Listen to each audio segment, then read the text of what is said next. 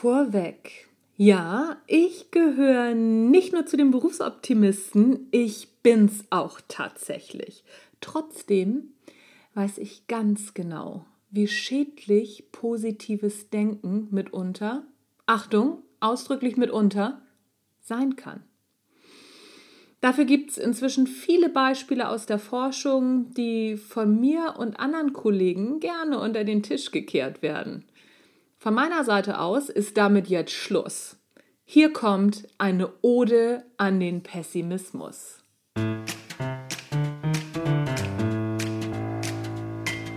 Hallo und herzlich willkommen beim Natural Leadership Podcast. Der Podcast, der dir bei der der Podcast, der dir dabei hilft, der Mensch bzw. die Führungskraft zu werden, die du sein willst.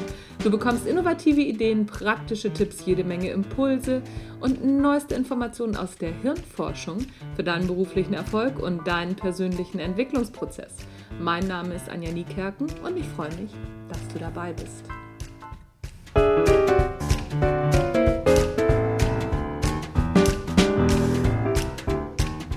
Erfolgreich negativ denken von der zerstörerischen Kraft der Optimisten. Das Journal of Personality and Social Psychology hat schon 2013 darüber berichtet, dass der Optimismus in jungen Ehen oder und Beziehungen letztendlich der Grund für viele später folgende Probleme ist. Mhm. Eine gesunde Portion Skepsis dagegen wirkt eher stabilisierend auf die Beziehung. Im Berufsleben sieht es übrigens ähnlich aus. Selbstständige mit einem gesunden Hang zum Pessimismus erzielten laut einer Studie des Instituts for the Study of Labor im Schnitt 25% mehr Einkommen als ihre fröhlichen Kollegen auf der optimistischen Seite des Lebens. Auch die Professorin für Psychologie an der Uni Hamburg, Gabriele Oettingen, ist überzeugt, positives Denken kann hinderlich sein. Denn, so die Ergebnisse ihrer Forschung, die Positivdenker entspannen sich durch ihre positiven Gedanken dermaßen, dass ihnen die notwendige Handlungsenergie leider flöten geht. So hat Oettinger beispielsweise ihre Studentin intensiv an ihre Traumschuhe denken lassen. Schöner Gedanke, Mädels, oder? Und sie anschließend getestet. Dabei stellte sie fest, dass der Blutdruck der Stud Studienteilnehmer sank und damit auch ihr Energielevel. Ähnliche Ergebnisse erhielt sie beim Vorstellungsgespräch-Experiment. Teilnehmer, die sich vor dem Gespräch vorstellten, was für ein tolles Gespräch sie führten und wie sie brillierten und die sich in ihrem Tagtraum von ihrer besten Seite zeigten, die verdienten später weniger, wenn sie den Job denn überhaupt bekamen. Denn in beiden Bereichen waren die Testteilnehmer erfolgreicher, die negative Gedanken zugelassen hatten. Sowohl was den Verdienst anbelangt, auch in der Einstellungsquote. Fazit, Positives Denken kann ein Energiefresser sein. Ausdrücklich kann. Nur negatives Denken bringt allerdings auch nicht ans Ziel und macht auf Dauer unglaublich unentspannt. Was also tun?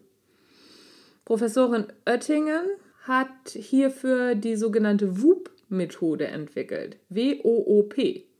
Eigentlich ganz unspektakulär, aber ziemlich effektiv. Es geht um Wish, Outcome, Obstacle und Plan, also Wunsch, Ergebnis, Hindernis und Plan. Was auch schon die Komponenten der Methode sind. Die Grundidee ist, sich das Ziel, äh, das, oh Gott, die Grundidee ist, sich das Ziel positiv auszumalen, ohne dabei die Hindernisse zu vergessen und diese auch einmal im Gedankenkino zu durchlaufen. Selbstverständlich mit allen dazugehörigen Gefühlen, auch den negativen. Am Ende steht der Plan, der aufgrund der positiven und der negativen Gedanken und Gefühle entstanden ist. Dieses Prinzip ist die mentale Kontrastierung. Übrigens gibt es zu dieser Whoop-Methode auch eine App. Ich habe mir die gerade runtergeladen. Ich habe sie noch nicht ausprobiert. Ich kann also noch nicht sagen, yay, runterladen oder nicht. Aber probiert sie doch auch mal aus und mich interessieren eure Erfahrungen und dann können wir unsere Erfahrungen ja vielleicht mal abgleichen. Das fände ich eine super Idee. So, wie geht's weiter? Der Sportpsychologe und einer meiner Mentoren, Jürgen Lohr, der hat äh, mir das mal in einem Gespräch folgendermaßen beschrieben. Profifußballer, die stellen sich nach seiner Erfahrung gerne vor, wie sie nach einem Elfmeter an die Eckfahne rennen und jubeln. Was er dann dazu sagt, ist, Jungs, immer schön der Reihe nach. Erstmal vorstellen, was zu tun ist und welche Hindernisse zu überwinden sind. Mit allen negativen Gefühlen. Natürlich auch den positiven. Denn zum Schluss bist du natürlich erfolgreich in deiner Vorstellung und dann wird gejubelt. In der mentalen Arbeit wie im richtigen Leben eben. Für die Führung von Mitarbeitern gilt das Gleiche. Ein fröhliches Wir schaffen das funktioniert nicht. Gesunder Realismus ist angebracht und dazu gehören eben auch die negativen Gedanken. Also geh mit deinem Team einmal in der Theorie alles durch, auch die negativen Seiten. Natürlich ist es immer angenehm, einem verheißungsvollen Ziel entgegenzugehen. Aber den anstrengenden Weg zu unterschlagen, ist nicht nur naiv, sondern kontraproduktiv.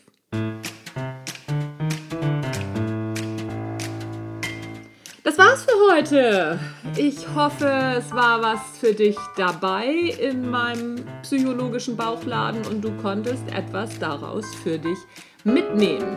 Was du für dich auf jeden Fall auch mitnehmen kannst, ist mein neues Buch. Montags muss ich immer kotzen, Erste Hilfe gegen Arbeitsübelkeit. Es ist draußen, es ist am 4. Mai, am Star Wars Day erschienen und ich freue mich wie Bolle, merkt man gar nicht, oder?